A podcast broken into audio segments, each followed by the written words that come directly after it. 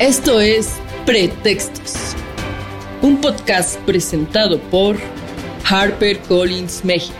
En este episodio nos acompaña Noé Zabaleta. Noé es periodista desde hace 22 años, escritor del libro El infierno de Javier Duarte, articulista frecuente del Instituto de Medios de Al Jazeera para el mundo árabe, actualmente periodista en Crónica de Jalapa. Durante 10 años fue corresponsal del semanario Proceso. Ha colaborado para diversos medios nacionales e internacionales. Estudió periodismo porque quería cubrir una Copa del Mundo o una Copa Libertadores en fútbol, pero la vida lo fue llevando por otros senderos. Ahora, conozcamos más del autor, porque el libro solo es un pretexto. Hola, ¿qué tal? Hoy en Pretexto estamos muy contentos porque tenemos a Noé Zabaleta. Él es periodista de investigación, está lanzando su libro este, Buscadoras y vamos a platicar con él acerca de muchos temas. Vamos a platicar este, del periodismo, vamos a platicar de, las desapariciones, etcétera, ¿no? Nos da mucho gusto que hayas tomado el tiempo para estar con nosotros aquí en Pretexto y te damos la bienvenida. Hola Aldo, no, pues muy buenas tardes, agradecido aquí de estar en el programa Pretextos, eh, a propósito del libro Las Buscadoras, este, y bueno, pues también ahí las gracias a Harper Collins que ha dado estas facilidades para andar por acá. A ver, platícanos. Primero nos gustaría saber cómo una persona normal que se dedica al periodismo este, se, quiere dedicarse al periodismo de investigación. ¿Qué pasó por tu vida en ese momento para, para que tú tomaras esa decisión? Yo creo, Aldo, que hubo ahí tres etapas básicas. La primera, yo cuando era un puberto de 17, 18 años, pues yo tenía claro que quería ser periodista, ¿no? Pero yo quería ser periodista deportivo. Andar ahí cubriendo Copas Libertadores, la Liga MX, eh, un sueño cubrir una Copa del Mundo y demás. Pero pues la vida te va llevando por otros caminos, otros senderos, ¿no? Eh, yo cuando me graduó de periodismo en, la Facultad de Comunicación de la Universidad Veracruzana, teníamos un equipo en Veracruz llamado Los Tiburones Rojos, ¿no? Y yo quería cubrir un par de años, tres, foguearme, agarrar experiencia y de ahí lanzarme a la Ciudad de la Esperanza, aquí a Ciudad de México. Y el equipo en mi primer año de graduado se fue a la segunda división entonces se acotan los espacios laborales para la prensa deportiva. Nadie me iba a detectar ahí. Y yo muy joven, 22 años, pues a lo mejor me dio tantito pavor venirme a la Ciudad de México eh, a vivir con todas las todo el monstruo que es la, una de las capitales más grandes del mundo y todo lo que implica la subsistencia laboral, profesional e incluso eh, el tema emocional, ¿no? De estar aquí solo, sin nadie. Bueno, entonces opté por el periodismo, quería, me gustaba el periodismo cultural, el periodismo ecológico. Entonces, bueno, eh, Veracruz es una, uno de los, de los estados más ricos del país en ríos, manglares, dunas, bosques, este, cofres, este, sierras y demás. Entonces empecé a hacer periodismo de, de denuncia en cuanto a ecocidios, cambios de uso de suelo irregulares, eh, atentados contra los manglares, este, intento de destrucción de las dunas para construir grandes resorts y demás. Y ahí anduve un ratito pero en el 2007, pues hubo un parteaguas en Veracruz que en otros lugares ya había llegado antes, que era el tema de la violencia y el crimen organizado. Yo lo recuerdo muy bien como si fuera ayer, marzo de 2007, en una narcocarrera de caballos en Villarín, una congregación del puerto de Veracruz. A escasos 20 minutos en, en automóvil de donde está uno de los acuarios más grandes de Latinoamérica, a escasos 15 minutos de donde está el, ayuntamiento más antiguo de América, que tiene 500 años, que es el ayuntamiento del puerto de Veracruz, la zona de los portales, la zona de los hoteles, el malecón y demás, a escasos, eh, que será 16, 15 kilómetros, no creo que más, pues ahí se desarrollaban narcocarreras. Y una, una, una carrera de caballos con final de fotografía en donde las cosas se salieron de control, este, y se agarraron a balazos los que en aquel entonces eran los jefes de plaza de los Zetas. Nosotros, eh, antes de esa fecha de marzo, dos, marzo 2007, los veracruzanos vivíamos con los ojos vendados. Creíamos que la violencia únicamente ocurría en Tamaulipas, que el narcotráfico únicamente estaba en Sinaloa, que en la línea fronteriza de Ciudad Juárez y demás. Entonces, nadie sabía cubrir la violencia en Veracruz, ni un solo periodista. Y nosotros, varios compañeros, entre ellos un servidor, pues fuimos aprendiendo al esquema de este, ensayo y error y aprender poquito a poquito cómo cubrir la violencia. Y a partir de ahí me, empieza a mí interesar demasiado el periodismo de investigación y sobre todo que, bueno, eh, a mí me aburría demasiado andar correteando al alcalde, me aburría demasiado estar en el Congreso local viendo cómo 50 inútiles levantan la mano y aprueban leyes que no sirven para nada. Eh, me aburría estar en las ruedas de prensa de algún secretario de despacho o en estos eh, actos de cámaras empresariales donde desayunan y dicen que se van a invertir miles de millones de pesos y al final no se invierte ni la mitad. Y todos aplauden. Y todos aplauden y el reportero tomando notas, ¿no? Entonces a mí me empezó a interesar el, el tema este de las vejaciones, a partir de, que nos, de que en marzo de 2007 nos dimos cuenta que el crimen organizado reinaba en Veracruz y estaba presente desde Pánuco hasta Las Chopas, eh, es un territorio muy, muy extenso, en Veracruz son 212 municipios, pues empiezo a cubrir eh, crimen organizado y, y, me empiezo a meter en tema de investigación y me empieza a interesar sobre todo el rubro de vejaciones a derechos humanos.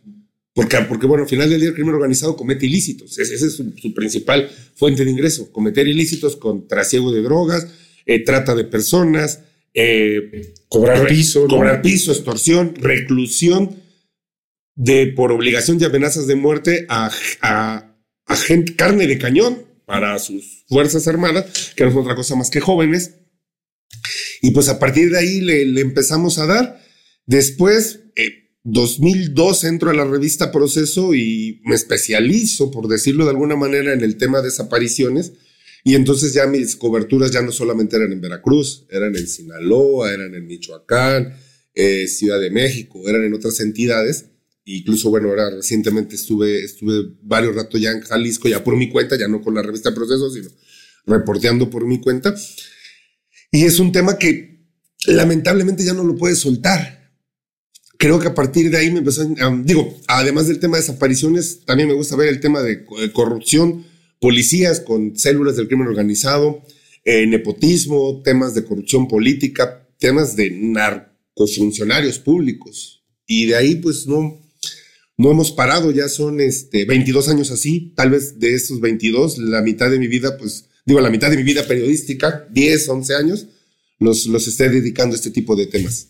Ok, me llama mucho la atención y ahora que tocas Veracruz, fíjate que nosotros en algún, hace unos años, como bien dices, este, íbamos mucho a Veracruz en eventos, ¿no? En Boca del Río, esta zona nueva que hicieron como para hacer eventos. Y eso. Te puedo decir que íbamos a Veracruz tres veces por año, por ejemplo. Sí, ¿no? la zona dorada que le llaman, que, es, que pertenece a Boca del Río. Uh -huh. A raíz, ¿tú te, te acuerdas cuando los colgados que hubo en unos puentes, una cosa así? 26 de septiembre del 2000. 11, si no mal recuerdo. Fíjate, a partir de ese punto no hemos vuelto a Veracruz, ¿eh? O sea, y no porque no queramos, ¿no? O sea, la, la economía ya no se movió para allá cuando era un, un estado, ¿no? Eh, que, que, estaba jalando mucho este tipo de eventos y este, se ha. ¿Tú crees que se replica esta situación? O sea, ha cambiado este, todo el país de esta forma, que antes eran como estados en los que tal vez sí había el narco, pero no era tan evidente y de repente ya se desató, o este, estábamos con lo, como dices ahora, con los ojos vendados y siempre existió. Qué, bueno que tocas ese punto. A ver, a, a Veracruz nos, quitan la venda de los ojos eh, en marzo del 2007 con la narcocarrera de, de Villarín. Ese es nuestro parteaguas de nosotros. Un parteaguas nacional, ese es eh, el de los 34, este, que cuerpos que arrojaron en donde está la plaza del, de los voladores de Papantla, que los arrojaron eh, en un par de camionetas de Redila. Ese fue un parteagua nacional. ¿Qué significó esos muertos que aventaron ahí? Significó el principio de la extinción de la célula delincuencial de los Zetas. Eh, en el sexenio de Fox y una parte de Calderón, los Zetas reinaban todo el sureste mexicano controlaban desde Tamaulipas hasta Quintana Roo. O sea, toda la franja del sureste, hasta todo lo que era, todo lo que representaba el Golfo de México, ¿no? Y hablábamos que el cártel de Sinaloa, bueno, tenía sus influencias en el norte del país y, este, y en la, toda la zona fronteriza. Y si no mal recuerdo, con algunos grupos aliados o amigos, presencia en, en la costa chica, que todos sabemos que es Guerrero, ¿no? Acapulco y hacia la sierra y, y conectando hacia, hacia el estado de, de Morelos. Bueno, con, este parteaguas de, de 2011, que fueron los, en septiembre de 2011, que fueron los 34 cuerpos arrojados, inicia la extinción de los Zetas y el nacimiento de una nueva organización que es Cártel de Jalisco Nueva Generación. Hoy, hoy, hoy, 26, perdón, hoy, hoy día, eh, enero 2000, enero, febrero 2023, podemos hablar que solamente quedan dos grandes organizaciones criminales en nuestro país. Una de ellos es Cártel de Sinaloa, debilitándose cada vez más, ahora con la, la, detención de Ovidio Guzmán, aunque quedan dos hermanos, hijos del Chapo, y Cártel de Jalisco Nueva Generación. Y ya de ahí podemos hablar de pequeñas células. En Michoacán, alguna pequeña célula de los Caballeros Templarios, en, este, en el norte del país, la línea. Eh, podemos hablar de el cártel del noreste que únicamente tiene presencia en Tamaulipas y algunos municipios de Nuevo León. Sangre Nueva, Grupo Z, en menos de 10 municipios repartidos entre las montañas de Veracruz y Puebla. Y el resto del país es una, es una mancha dominante de cártel de Jalisco Nueva Generación y cártel de Sinaloa, con un crecimiento exponencial de Jalisco, de Jalisco Nueva, Nueva Generación. Entonces, estos, estos muertos, que varios de ellos eran integrantes de los Zetas, algunos también eran civiles inocentes que estuvieron en el lugar y en la hora y en el momento equivocado, eh, representó eso, el, el, decirle adiós a los Zetas y la expansión con ayuda y complicidad de autoridades policíacas y políticas de Jalisco Nueva, Nueva Generación. Hoy si vemos el mapeo de los 32 estados federativos del país, se los reparten básicamente entre Nueva Generación y Sinaloa. ¿Cómo fue que, ¿Cuál fue tu primer acercamiento a este tema de, de los, primero de los desaparecidos y luego de, de, las familias que buscan a sus desaparecidos? Mira, hay, hay un antecedente ahí interesante. A mí te, te digo, me, me, empecé a meter en el tema de vejaciones de derechos humanos. A final del día a mí no me interesaba hacer apología del narco ensalzar, ¿no? Este, yo no, yo no quiero, yo, yo no quiero hacer la biografía de, del Chapo Guzmán o de Nemesio Ceguera Cervantes, no quisiera hacer el perfil de en su momento lo que fue así el Cárdenas o, o lo que fue este, este, Caro Quintero, ¿no? Y el tema de vejaciones de derechos humanos a mí me empieza a interesar porque son gente civiles que hoy tienen un, un dolor difícil de demostrar en palabras, trato hasta de donde puedo lograrlo, y a mí me llama mucho la atención que estas personas que eh, a veces son gente de familiares desaparecidos, pero también me tocó mucho reportear gente que les asesinaron a sus hijos, a sus hijas o a sus esposos y que, y que, y que, y que estas personas no tenían por qué morir y que la justicia no les ha llegado. A mí me toca cubrir en 2010, si no mal recuerdo, la muerte de Irene Méndez, hija de la poeta cultural Esther Hernández Palacios, quien este, a ella le asesinan a su hija por, por meterse para evitar el secuestro de su esposo, Fuad Hacking, un, hijo de empresarios veracruzanos, y que en aquel entonces un grupo armado de los Zetas, ah, bueno, no vas a dejar que secuestremos a tu esposo, pues aquí te matamos. Le meten seis balazos a Irene Méndez en una camioneta a escasas, a escasos cuatro cuadras del Palacio de Gobierno y cuatro cuadras del Zócalo de la capital de Veracruz, que es Jalapa. Y a Fuad Hacking se lo llevan secuestrado después de haber matado a Irene. Y un día después lo avientan en carretera, ya sin vida. Eh, lo degollaron y lo dejaron desangrándose. Me toca a mí reconstruir esa historia con, con Irene Méndez, a, digo, perdón, con Esther Hernández, la mamá de Irene Méndez, a quien entrevisto. Y a mí ya me dice un dato muy interesante. Eh, lo tengo todavía grabado y lo recuerdo muy seguido, se lo he platicado incluso a las mamás de los desaparecidos, que ella decía que, que no asimilando la muerte de su hija, cada que veía el nombre de su hija en la prensa, sentía que prolongaba su vida un segundo más. Y que al, no sé si era una forma de consuelo o era una forma de empezar un proceso de resignación, también era una forma de exigir justicia, porque este, el asesinato de Irene Méndez y de Fuad Hacking va para 12, 13 años y la justicia no ha llegado, y no creo que vaya a llegar.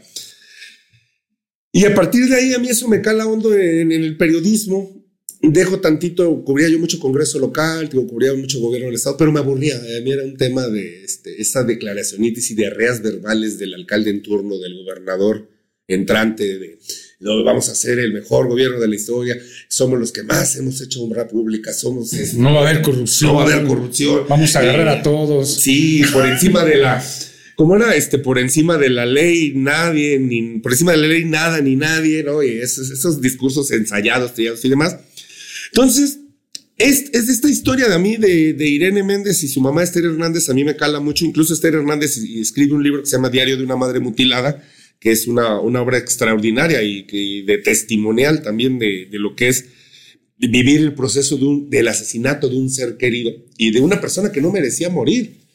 Este, al poco tiempo que entrevisto a Esther Hernández me llega mi primer caso de desaparecidos. Y en aquel entonces en Veracruz estaba muy estigmatizado el tema de desaparecidos. Los reporteros no querían cubrir el tema de desaparecidos porque ellos pensaban que si se llevaron a fulano fue por algo, porque distribuía drogas, porque quedó de ver drogas, porque traficaba, porque seguro era del crimen organizado, porque seguro algo ilícito hizo.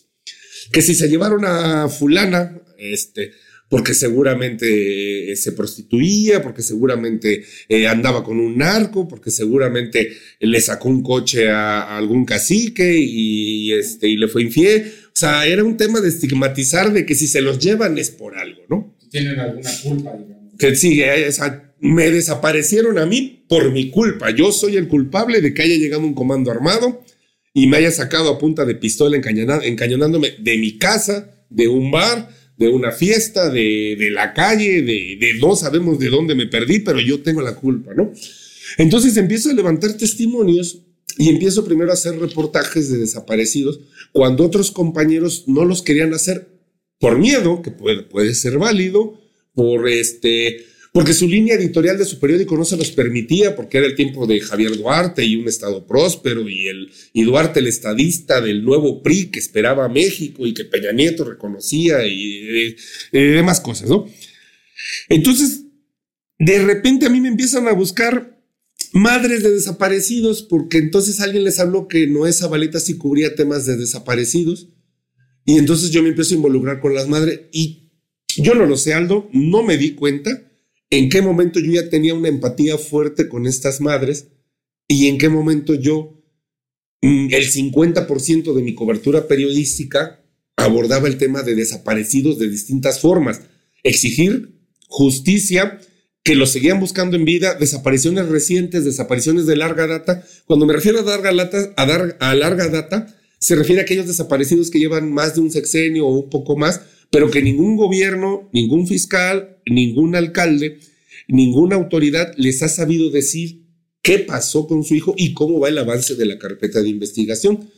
Entonces, pues así fui haciendo mi, no, no, mi archivo, mis contactos, y de repente cuando vi ya no solamente era Veracruz, cuando vi ya era también contactos en Sinaloa, contactos en Michoacán, contactos en, este, en Jalisco, eh, contactos en Ciudad de México. Eh, hoy, hoy hay un fenómeno por estas mismas reestructuras y, y, reorganizaciones geográficas de las células criminales, me refiero al, al avance expansivo de Cártel de Jalisco Nueva Generación, hoy hay un fenómeno de desaparición muy fuerte en entidades que antes no tenían ese problema como Guanajuato y Zacatecas. Y sí, habrá gente que es desaparecida y que tenga que ver ligas criminales pero habrá otra gente que no. ¿Cómo, ¿Cómo qué porcentaje crees que existiera de los desaparecidos que sí tienen que ver con las ligas criminales y los que no? ¿Tendrías alguna idea o es muy... Es, muy, difícil, saberlo, Aldo. sobre todo, yo sé cuando de entrada, y, eso es una, a, lo largo de los años, te digo, son 10 años, 10, 11 años cubriendo el tema desaparecido, cuando una madre o padre, que son los menos, te da la cara y te da santo y seña de los comportamientos de su hijo y te da acceso a la carpeta de investigación, o sea, sabes que, sabes que esa persona estaba limpia y que su pecado fue estar en el lugar, en la hora y en el momento equivocado. Cuando una persona familiar de un desaparecido no quiere hablar contigo, no busca a su ser querido, no, no da la cara a la luz pública, eh, es muy probable, demasiado, que esté que su, que su desaparecido, hijo, esposo, tuviera que ver con hermano, hermana, tuviera que ver con el crimen organizado. Hasta se desaparece, ¿no? Muchas familias los vamos. Cambian, cambian de ciudad y demás. Ahora, hay otros casos que también me ha tocado que son muy sinceros y me dicen, sí, es que mi esposo este, pues, se llevaba con un narco o mi esposo le chofereaba un narco y su único pecado fue manejarle a alguien que anda ilícito. O alguien me dice, bueno, sí, es que este, Mi hija no tiene, mi hija no tiene nada que ver, mi hija estaba limpia, mi hija trabajaba en gobierno, pero se llevaba con una amiga que era novia de un narquito y esa amiga vendía metafetaminas o vendía perico o vendía X o Y cosas, ¿no? Entonces eso, eso también, eso también te, te, da un poco de luz y, puedes, puedes aperturar porcentajes, pues no, no los tiene la autoridad que, que tiene la Fiscalía General de la República. Bueno, ella no tiene nada. Entonces creo que podemos dar, dar más, eh, más luz, más luz aquí, ¿no? Y te digo, yo fue cuando ahí, a partir me di cuenta de que, bueno, el tema desaparecidos yo no lo podía soltar ya, no lo he soltado, el libro está terminado y, y quiero que sepas que yo ya tengo actualizaciones por si hubiera una segunda edición, engrosarlo con tres, cuatro, cinco capítulos más, ¿no? Y, nos llama mucho la atención que tú este, hayas tomado este, esta, esta como una segunda historia, ¿no? Bueno, ya se murieron, ¿no? Y lo único que quieren es encontrar tal vez este, los cadáveres, quieren saber qué pasó con, quieren algo de justicia, si se puede llamar, y, y les llueve por todos lados. Sí, a, mí me pasaba algo muy curioso con, con, las buscadoras. Lo primero es, a ver, ya a través de los años de, la cobertura aprendes muchas cosas. La primera, en el momento de la desaparición hay un tema de indolencia, indiferencia y desdén de las fiscalías de cualquier estado por recibir las denuncias. Y aquí lo, lo podrán leer. Siempre llegan y lo que les dice la fiscal en turno o el fiscal en turno no les quiere recibir la denuncia porque quiere que pasen 72 horas. No, es que a lo mejor si es una jovencita, se fue con el novio. Que hay un testimonio muy, interesante este, de, sobre la jovencita Jennifer Giraldi que no le quisieron recibir la denuncia a sus papás hasta que pasaron 72 horas. Y el fiscal así, no, no, por ahí anda, mándele un mensaje, este, se ha venido con el novio. Lo que el fiscal no sabía es que su novio con sus amigos y las amigas de Jennifer Giraldi ya estaban organizando brigadas para buscarla por todo Jalapa, porque sabían que era que se había desaparecido en un taxi, un taxista que estaba obsesionado con la, con la chava y que ella tenía que llegar a la escuela a clase de inglés a las 7 de la noche y no, llegó. Entonces, pero, y, pero eso se repite sistemáticamente, no te quieren recibir la denuncia. Y las primeras horas para encontrar a un desaparecido son vitales. Conforme el reloj sigue dando vueltas, es cada vez más complicado. Entonces, bueno, el primer desdén es, ok, ya, bueno, te reciben la denuncia. Los policías ministeriales o investigadores o los encargados de la Comisión Estatal de Búsqueda o de la Fiscalía Especializada de Búsqueda de y ahora ya inventaron la pomposa Comisión Ejecutiva de Atención a Víctimas, no se mueven. Tienen oficinas, tienen escritorio, tienen computadoras, tienen vehículos, pero no hacen diligencias de búsqueda. Esperan a que se les hagan 20, 30 carpetas, a que se concatenen 5 o 6 casos similares de desaparición o con el mismo modus operandi. Entonces, bueno, aquí vamos a buscar a estas 5 o 6 personas de un jalón, pero un mes después o un mes y medio después de su desaparición. Eh, después, ¿qué sigue? La indolencia gubernamental.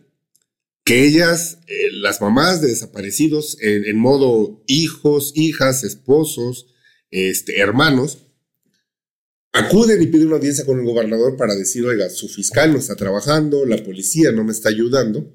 Y el gobernador en una primera instancia las recibe. Y yo las voy a ayudar y tomémonos la foto, hagamos un boletín pomposo de que gobernador, se, gobernador de Veracruz, de Jalisco, de, Guanajuato, de Sinaloa, de Guerrero, de donde quieras. Este, la foto apoyando y vamos a dinamizar y abrir las carpetas. Y las mamás dan un voto de confianza. Y pasa una semana, dos semanas, tres semanas, un mes, dos meses, tres. Llegamos al medio año y vuelve el tema de la desesperación de que el voto de confianza se agota por obviedad de razones. Y entonces nos metemos así en, un tema de que también hay una mercantilización y politización de la clase política con los colectivos desaparecidos. Porque al final de cuentas, eh, la mamá, lo que la mamá, hermana, novia, lo que quiere es hallar a su ser querido. Entonces, en, muchas veces aquí serán el 80% de los casos, los testimonios están resignados, ok, a que, mi, a que mi hijo o mi hija fue privada de la vida. Lo que quiero es hallarla, encontrar sus restos socios, darles una cristiana sepultura y tener dónde llorarles y dónde llevar flores el día de, el día de su cumpleaños, el día de su desaparición, el día de la madre, porque muchas de estas jovencitas desaparecidas dejaron a niños huérfanos en casa. este, y niños que ya están creciendo y que el recuerdo de su madre ya ahora es muy vago porque pues llevan tres, cuatro, cinco, seis años sin saber de ella, ¿no? Entonces, esto es lo que quieren las madres y no es un tema más que de humanidad, de impartición de justicia y, impartición de justicia a medias, porque muchas, muchas madres a mí me lo han dicho, no dice, nosotros ya no buscamos culpable. Ya no me interesa si a mí, si a mi hija o a mi hijo se lo llevó el jefe, el, el jefe de plaza de, de Jalisco Nueva Generación, o el jefe de plaza de Gente Nueva, o el jefe de plaza de Los Zetas, o el jefe de plaza de Sinaloa. A mí eso ya no me interesa, dice. Yo lo que quiero es encontrar los restos de mi hija y, ir y darles cristiana sepultura. Y también ha pasado, Aldo, eh, este es, un caso muy reciente y por eso también decidí abrir con ese capítulo, de que la mercantilización y uso político de los colectivos desaparecidos incluso llegaron a esferas como la presidencia de la República. El hoy, el, hoy presidente de la República, cuando fue candidato presidencial, organizó un acto masivo en la, plaza, en, la emblemática Plaza de las Tres Culturas de Tlatelolco, donde fue la matanza del 68.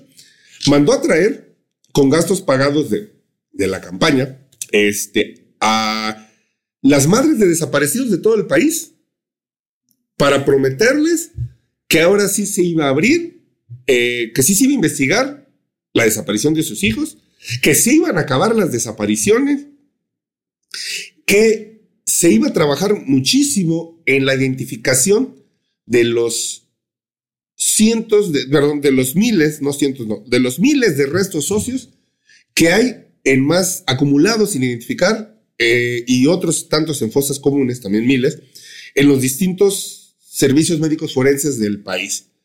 El avance ha sido pírrico. Eh, eh, y algo que además que se iba a castigar a los culpables, que acuérdate de esa frase que ni perdón ni olvido, ¿no? No, pues ha habido perdón y, y, le, apuestan al olvido, ¿no?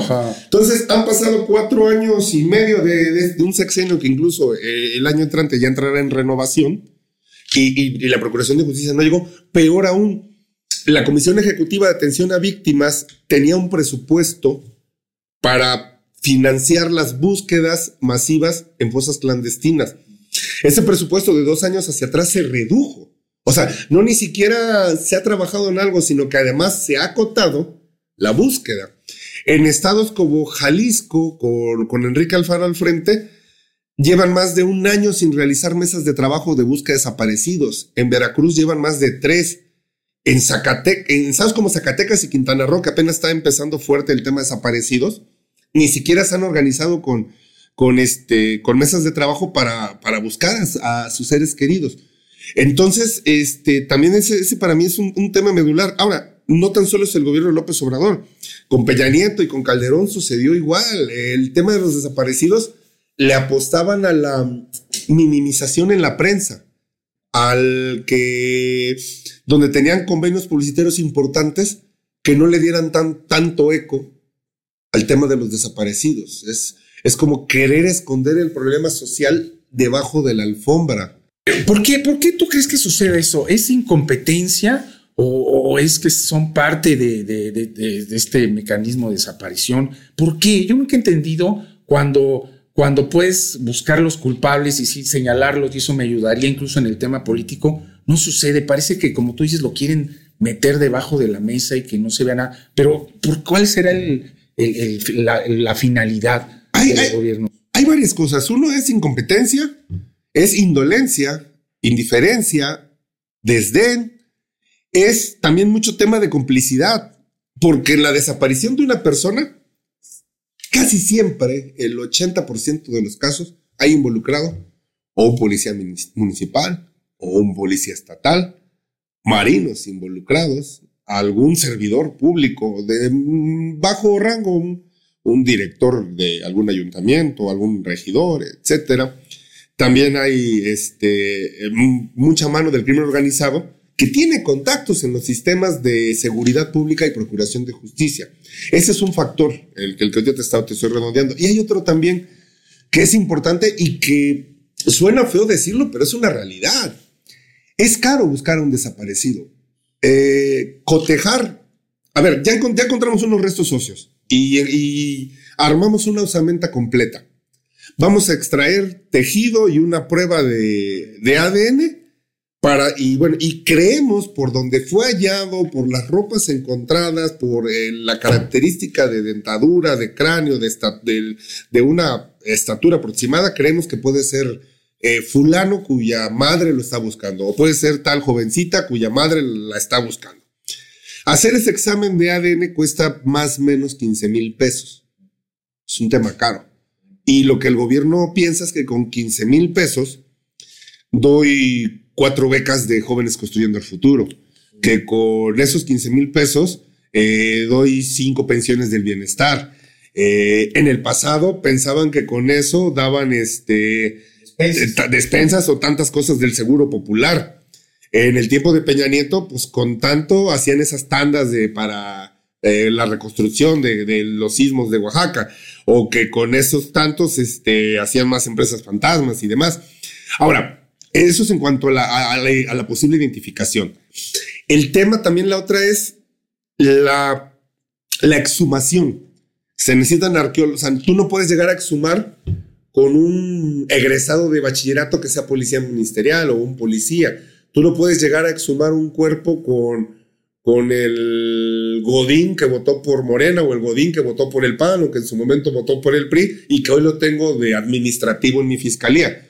Tienes que llegar con peritos forenses, tienes que llegar con arqueólogos forenses, cuyos salarios son elevados y que además incluyen movilizaciones. Y hay de haber pocos, ¿no? También. Y además hay pocos. Y, este, y además esto incluye movilizaciones, o sea, tú tienes que movilizar. Eh, normalmente esas búsquedas masivas las hacen, las hacen en el ámbito federal, la Fiscalía General de la República. Entonces tú tienes que movilizar de la Ciudad de México a, a Veracruz, a, a Culiacán, a viáticos, a viáticos. Sí, entonces, esos presupuestos de estas fiscalías y de esta este, Secretaría de Ciudad Pública y Prevención Ciudadana, de esta Comisión Ejecutiva de Atención a Víctimas, de la Comisión Nacional de Búsqueda, pues son presupuestos acotados. Acotados porque, porque te digo, es caro buscar un desaparecido y hay otra. Los desaparecidos no votan. Y vivimos en un régimen político de, clientelismo político electoral. Yo le voy a, yo, yo, yo estoy apostando no a tener una mejor sociedad, no estoy apostando a tener un país más democrático, no estoy, este, no estoy apostando, yo estoy apostando a, a que en el siguiente sexenio el régimen que hoy gobierna continúe en el poder, Y entonces dejamos de lado el tema de los desaparecidos. Ahora, te digo, yo cuando cerré el libro íbamos 115 mil, 117 mil desaparecidos. Yo te apuesto que si ahorita vuelvo a hacer un cotejo o una solicitud de información vía transparencia a la Subsecretaría de Gobernación y Derechos Humanos, ya debemos de andar en los 120 mil desaparecidos, 121 mil, no lo sé. El, día que llegué aquí este, para tener mi primer acercamiento con Harper Collins, prendí las noticias en, donde me estoy quedando. 11 personas desaparecieron en los puntos limítrofes entre Jalisco y Zacatecas. 11 personas en un fin de semana. Yo llegué el lunes y el, domingo me desconecté, pues mi descanso, hago cosas ahí, compromisos familiares y demás. Llego el lunes muy temprano a Ciudad de México, prendo el noticiero y 11 personas. Es, es una brutalidad que en un fin de semana, en un solo punto limítrofe. Aquí hay incluso testimonios de este, 13 jovencitas levantadas en un fin de semana en, eh, en, en Veracruz. Hay otras desapariciones de cinco personas de un solo jalón. Es, es decir, es, es, un, es un tema de, de emergencia nacional el, el, el, fenómeno de los desaparecidos y que no lo queremos atender y que además en su momento no ha sido un tema exclusivo de México. ¿Cuántos desaparecidos hubo en Argentina? Y que dio origen al movimiento de las madres de Plaza de Mayo, que ahora son las abuelas de Plaza de Mayo. El tema de los falsos positivos en Colombia y ahora los desaparecidos en México, y que si hacemos una medición real en número de personas, los rebasamos ya al triple, nosotros, México, contando los desaparecidos de Argentina durante la Guerra Fría y contando los falsos positivos de Colombia durante la década de los 80 y 90 con, con todo lo que fue la persecución hacia Pablo Escobar y el reforzamiento de recursos este, del ejército colombiano ejecutando a jóvenes de barrios pobres haciéndolos pasar por paramilitares, ¿no? Esa es, el problema es grave. Me queda claro que los últimos tres sexenios, eh, Calderón, este, eh, perdón, Calderón, Peña Nieto, López Obrador, con Fox no, no había el problema desaparecidos, o poco, realmente era poco. Entonces, a ver, en ese orden era Calderón, Peña Nieto y López Obrador, no lo quieren atender y, se le, y le van a pasar la bolita al siguiente o, si, o, siguiente presidente, sea hombre o mujer, y que esto va a seguir creciendo como una bola de nieve. Es un problema fuertísimo. Yo antes decía que, que escuchamos el tema de desaparecidos a lo lejos. Hoy no hay mexicano que no conozca a alguien que tenga un familiar desaparecido. Es decir, a ver, tú Aldo, a lo mejor con alguien que estuviste en la primaria o con alguien que estuviste en la prepa o que en tu primer trabajo, a lo mejor no tengas a un conocido que lo desaparecieron, pero sí debes de tener a un conocido que le desaparecieron a un familiar. Y igual, yo, o sea, yo tengo a reporteros que han desaparecido, tengo a, un par de compañeros que estudiaron conmigo en la primaria, desaparecieron. A uno de mis mejores amigos de la universidad, su mejor amigo se lo desaparecieron en Tustepet, Oaxaca, y podemos seguir así haciendo un árbol genealógico de desapariciones y que es un, un problema fuertísimo, ¿no? Qué barbaridad. Sí, estábamos viendo, a mí me llamó mucho la atención ahora que estábamos haciendo el book trailer de tu libro, unas fotos que nos, que nos hiciste llegar. Hay una fotografía este, de, me imagino una madre, algo así, que está, una, se ve el guante y está el hueso, un hueso que encontró, ¿no? Yo me pongo a pensar, me, imagino que ha de ser de ser humano, ¿no? Me imagino que, que, incluso estas personas hasta cuando encuentran huesos se, ponen felices, ¿no? Cuando debería de ser este, algo que daría hasta horror.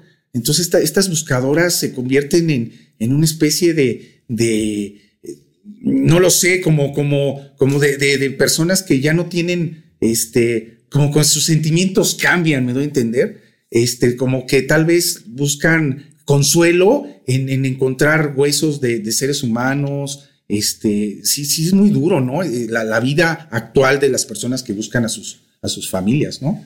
Sí, yo, yo, recuerdo, a mí la primera, la primera vez que entré a una fosa clandestina eh, fue, si no mal recuerdo, en el rancho Tres Valles, punto, en, eh, no, pero en Narco Rancho El Diamante, en Tres Valles, este, punto limítrofe entre Veracruz y Oaxaca. Ahí hallaron 33 cuerpos y después siguieron, bueno, ahí hallaron 33 cuerpos y no dejaban de sacar y yo me acuerdo que un policía federal le dice a alguien de la fiscalía, ya tapa eso o no vamos a dejar de seguir sacando cuerpos.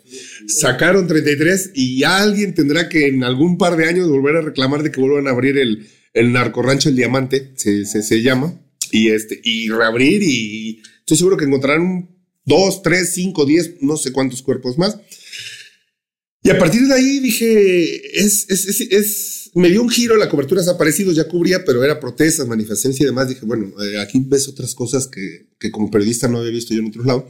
De ahí fui a Colinas de Santa Fe, fui a, a, a Culiacán, Sinaloa, a Nabolato, al, al, Mango, muy cerca de Mazatlán. De ahí, este, Jalisco. Y estas madres, que muchas veces la mayoría eran amas de casa, algunas empleadas de gobierno, algunas emprendedoras, algunas metidas al comercio informal, algunas abogadas o, contadoras, qué sé yo, eh, otras, eh, eh, he conocido incluso una que es asesora del Congreso y tiene un hijo de, desaparecidos, gente que, que ni por aquí le pasaba que le iban a desaparecer a un hijo, al paso de los años, ven tanto la indiferencia gubernamental y la indiferencia de las fiscalías, que ellas mismas se preparan, más allá de psicológica y emocionalmente, se prepara para buscar a sus hijos o hijas y se vuelven expertas en, criminal, en criminalística, en medicina forense, eh, aprenden un poco de arqueología forense también y saben distinguir entre un hueso de un perro, un hueso de una vaca, un hueso de un ser humano, un hueso de fauna nociva, un hueso de alguna otra cosa, o piedras que a veces se, endurecen tanto que pudiera parecer un hueso. Yo incluso en algún llegué a confundir una piedra con, un hueso y bueno, rapidito una mamá me corrige y me da una explicación técnica y científica de que por qué no es un hueso o, por, o la diferencia entre un hueso animal y, un, y el hueso de, de un ser humano. Y ellas siempre andan con unas, con unas varillas, las cuales les, les echan cierto químico y en donde ellas buscan que donde esté reblandecida la tierra. Donde esté dura, pues, nunca nadie ha acabado y no... Yo estaba, había cosas que no lo, no lo entendía. O que muchas veces incluso este, el, el crimen organizado o a veces policías buscan enterrar a sus víctimas bajo la sombra, bajo los árboles. Eh, no obviamente no pensando en la víctima, sino pensando en ellos a la hora de que no, a, sol, no se a- casen. a, muchas a- veces. a la hora de hacer a la hora de hacer la fosa clandestina, ¿no? Entonces muchas veces buscan bajo la sombra, en donde se vea reblandecida la tierra, o muy cerca de ríos, porque la porque la tierra va a estar más blanda y es más fácil eh, más fácil cavar. Entonces introducen esa varilla y la huelen. Ya saben que si despierta cierto olor fétido es que puede ser que haya un cadáver o una samenda o un resto óseo. Entonces, este, esto es sorprendente porque, porque bueno, ahí, ahí fui yo, aprendiendo sobre la marcha. Y del otro que me preguntabas, es son sentimientos encontrados. Porque están buscando y están con el coraje, la rabia, la frustración. A ratitos nunca falta la, la buscadora que es de sarcasmo, o es de buen humor, o es de tierra caliente, entonces mete folcloro y mete, mete el, el desmadre para en el dolor y en el viacrucis, porque es un viacrucis buscar a un desaparecido una fosa clandestina, que la jornada sea un poquito más.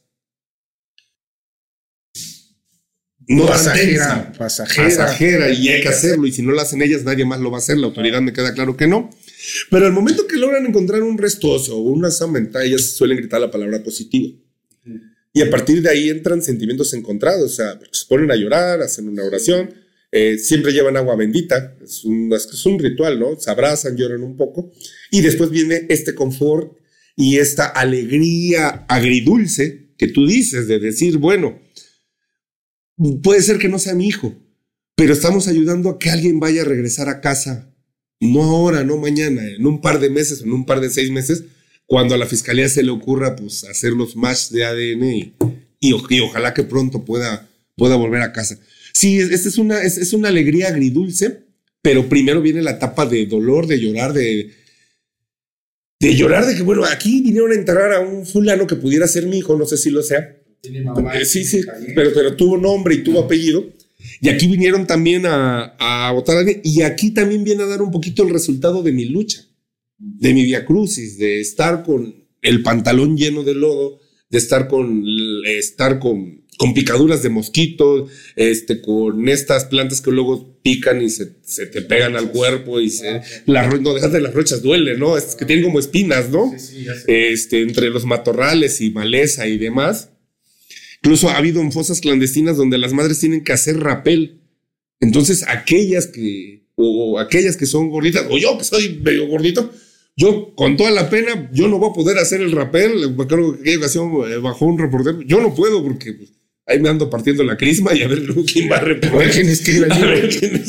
Entonces, bueno, aquellas que son más jóvenes y, y, pues bajan y hacen rapel para ir a buscar una barranca. Este, y encontraron, si no mal recuerdo, cinco cuerpos. Fue en la barranca La Aurora, en cerca de la Academia de Policía del Lencero, en Veracruz, a escasos dos kilómetros. Digo, no te explicas cómo van y botan cuerpos ahí y la Academia de Policía al, al lado. Bueno, sí te lo puedes explicar y es, más que y lógico de dónde, de dónde vino eh, este, esta, este, este quíntuple homicidio, ¿no? Bueno, desaparición y desaparición forzada y, posterior homicidio. Me da, me da la impresión que tu libro también este, representa el consuelo para, las madres que, que, salen en tu libro y los temas, ¿no? De ser como esto que tú mencionabas, que, que, las madres cuando ven aparecer el, el nombre en el periódico, ahora en el libro, esto que cuentas estas historias, hace sentir que sus hijos pues siguen de alguna manera o sus familiares siguen este, presentes, ¿no? Que no, no se han olvidado, ¿no?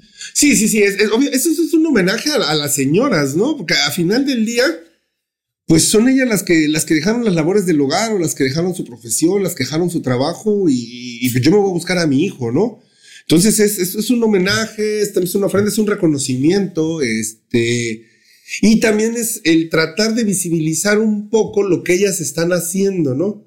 Porque muchas veces nos perdemos eh, en otras cosas, ¿no? Si hoy revisamos la agenda pública, pues el plagio de la tesis de Yasmín Esquivel, eh, la infidelidad de, de Piqué a Shakira, este, estamos extraviados en, la nueva pifia de la mañanera, en este, el caso García Luna, el caso García Luna, las, las ocurrencias de la oposición que no dan una, del PAN, del PRI, los audios de Alejandro Moreno, este, las extravagancias de luego nuestros gobernadores como Laida Sansores, este, como Alfaro, este, y demás.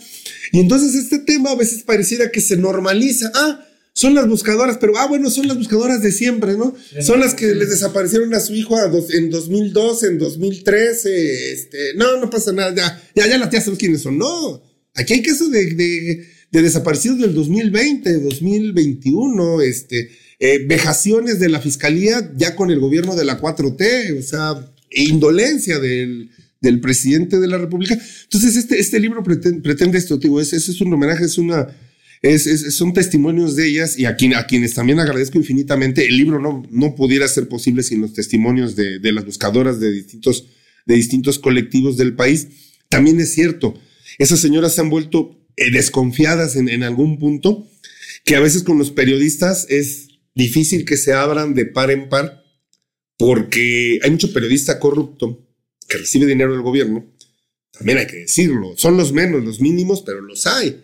Si hay narcoalcaldes, narcopolicías, narcodiputados, narcoempresarios, narcocomerciantes, narcotaxistas, narcomecánicos, pues también hay algún, par de narcoreporteros en todo el país que sus intereses sirven al crimen organizado, ¿no? Entonces, este, estas madres, en alguna vez con algún tipo de desconfianza, pues poco a poco hemos aperturado eh, la información con ellas y, hemos trabajado de la mano con ellas y aquí pues les mando todo, todo mi cariño y un fuerte abrazo y que este libro pues es, es homenaje, es, es homenaje por completo a ellas.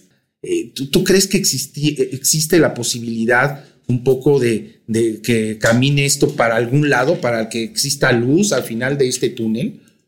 Mira, no podemos tener, en ese tema de desaparecidos, no podemos tener un futuro sin darle un poco de luz o aclarar el pasado y el presente. Mientras tengamos cientos de miles de restos óseos apilados en fosas comunes en, los panteones de las 32 entidades del, país con el NI, que significa no identificado, mientras tengamos miles de restos óseos congelándose en refrigeradores de los servicios médicos forenses del país sin darles nombre y apellido, no se va a poder avanzar. ¿Cuándo se va a avanzar esto? Cuando un gobierno federal, no va a ser este, me queda claro, no sé si el siguiente o el del 2030 o el del, 2000, el del 2036, decida realmente darle un presupuesto fuerte, sacrificando partidas presupuestales de otras cosas, de, de un tribunal electoral, de una Suprema Corte, de, de, unas becas, de unas becas, este, de altos salarios, eh, etcétera, para decir, ahora sí, eh, vamos a ir forense por forense, haciendo un sistema nacional de, de, ADNs y vamos a cotejar hasta que vayan apareciendo. Habrá, claro, miles de casos que no se van a poder aclarar y eso el gobierno, ningún gobierno lo ha querido decir y no lo van a decir, o no sé si habrá algún fiscal o fiscala o presidente o presidenta valiente que le diga tal madre, a tu hijo o a tu hija ya nunca lo vamos a poder encontrar porque lo disolvieron en aceite o lo hicieron en ácido o, algún narco este, totalmente enfermo lo aventó a animales exóticos. Entonces, nosotros ya no podemos ayudarte a encontrar a tu hijo y haremos lo de que es la respectiva reparación del daño, que es lo que ahora se ha manejado mucho de reparación del daño a través de la Comisión Ejecutiva de Víctimas. Ese es un paso. Y en el segundo es, mientras no se den sanciones ejemplares a los policías marinos, militares, este, eh, policías ministeriales que participen por omisión o complicidad en desaparición forzada, el fenómeno de las desapariciones va a continuar irrestrictamente y se escucha feo. No sabemos cuándo nos pueda tocar a cualquier ciudadano que podrá estar escuchando este podcast o, a cualquier familiar de nosotros, porque, porque es, lo que te digo, yo hace 10 años pues, los, los casos desaparecidos me llegaban a cuentagotas. Eh, casos negligentes de participación por omisión o complicidad de autoridades, pero me llegaban a lo lejos. Y cuando, y cuando ya cinco años después me, me vine a cerrar un círculo donde te vienes dando cuenta que, que ya hay un conocido tuyo que desaparecieron, que ya hay un familiar de un amigo tuyo que también está viviendo en la misma problemática. Entonces, mientras no haya estas sanciones ejemplares, a ver, te voy a poner un, te voy a poner un ejemplo, Aldo, y, y con esto cierro. En el 2022, únicamente se emitieron 36 órdenes de aprehensión contra policías participantes en desaparición forzada. 36 órdenes contra 10 mil, 15 mil casos que pudo haber el, año pasado de desaparecidos. 36 nada más en todo el país, en todo el país. Entonces, este, pues claro que a las autoridades policíacas incluso les resulta más las autoridades policíacas corruptas, habrá policías honestos, los menos, pero los hay. A las autoridades policíacas corruptas les conviene más incluso desaparecer que asesinar. Aunque el otro lado de la moneda, en la, en la víctima o en, el afectado, sea al revés. a, mí hay, a mí hay gente que me ha dicho, yo, yo hubiera preferido que a mi hijo me, lo hubieran, ajá, porque entonces ya yo voy, lo recojo, me lo recoge la autoridad, voy, lo entierro y cierro un círculo de dolor, ¿no? Pero es un tema fuertísimo el tema de que, bueno, a veces están resignadas a que están, a que el hijo, la hija fue privada de la vida, el hermano, el esposo, pero en otras de repente, por, por emociones, y, es normal y es comprensible, dicen, bueno, ¿y si mi hijo sigue vivo? Sí, sí, sí, lo reclutó el crimen organizado y lo tiene trabajando por la fuerza en sus campos, en sus narcorranchos, eh, si lo tienen cuidando a sus caballos, eh, mil cosas. Si la tienen en algún prostíbulo de Centroamérica, si la tienen en algún prostíbulo de Estados Unidos o de otra parte del mundo. Y, es válido también que piensen eso, porque, porque aquí lo, lo que decía yo en la, en, la, en la introducción al libro es que los desaparecidos son gente que jurídicamente no está ni viva ni muerta. Y hasta que no se sepa realmente qué pasó con ellos, están pues, en el limbo. Están, están en el limbo, ¿no? Y eso es un tema fuertísimo. Y es un tema de responsabilidad del Estado mexicano que en sus diferentes colores rojo, azul y guinda no lo han querido resolver y no se ve voluntad de que quieran tomar el toro por los cuernos, ¿no? Como se dice coloquialmente. Pues qué tema tan duro, tan doloroso para un país, para, para las personas que lo han vivido. Y, pues nada, queda nada más agradecerte que, que, nos hayas dedicado tiempo para irnos a platicar de este tema, ¿no? Y más que nada agradecerte un poco para este, porque estás dando luz a estas personas, estás dando luz, este, tal vez dentro de todo esto que nos cuentas, de este problema, de estos sentimientos, este, eh, encuentran un poco de consuelo en que alguien como tú, me imagino que en una, en una búsqueda o algo así, se acercan a ti y platican contigo y ya el hecho de que alguien las escuche, yo creo que, que, generas algo de, tranquilidad a sus vidas, ¿no? Entonces también me, gustaría agradecerte también por esa este, noble tarea de, acercarte a estas personas en un momento tan difícil y en el que están sufriendo este, pues algo que, que, jamás quisiéramos nadie estar en sus zapatos, ¿no? Y gracias por, por traernos este tema y gracias por escribir y ojalá podamos seguir hablando próximamente nuevos libros y que algo haya cambiado, ¿no? En este país y en este tema y, y que nos digas, bueno, ya este, eh, ya se ha generado esto o ya ha sucedido lo otro, ¿no? Pues de cualquier, manera, de cualquier manera queremos darte las gracias y, y, ojalá le vaya muy bien a tu libro para que esta, esta luz que das a estas personas pues llegue a otras personas, ¿no? Y podamos encontrar entre todos un poco de, tranquilidad o un poco de, de esperanza a, a, esta, a solucionar este problema que pues no se ve para dónde, pero que tal vez exista en algún punto esta luz al final del túnel. Agradecerte a ti, al, programa Pretextos, agradecer este, a, Harper Collins por sus atenciones, agradecer, claro, a, las madres, a, las madres, a las buscadoras, a los familiares desaparecidos que, que me abrieron las puertas de, pues, de su caso, de su expediente y también de su corazón para, para que este libro pudiera, pudiera ver la luz. Y bueno, pues yo aquí a, la orden y cuando cuando se requiera, pues seguir, platicando sobre este doloroso tema. Me hubiera gustado que la plática fuera más amena, pero el tema, bueno, eh, eh, tenía, tenía que ameritar de que,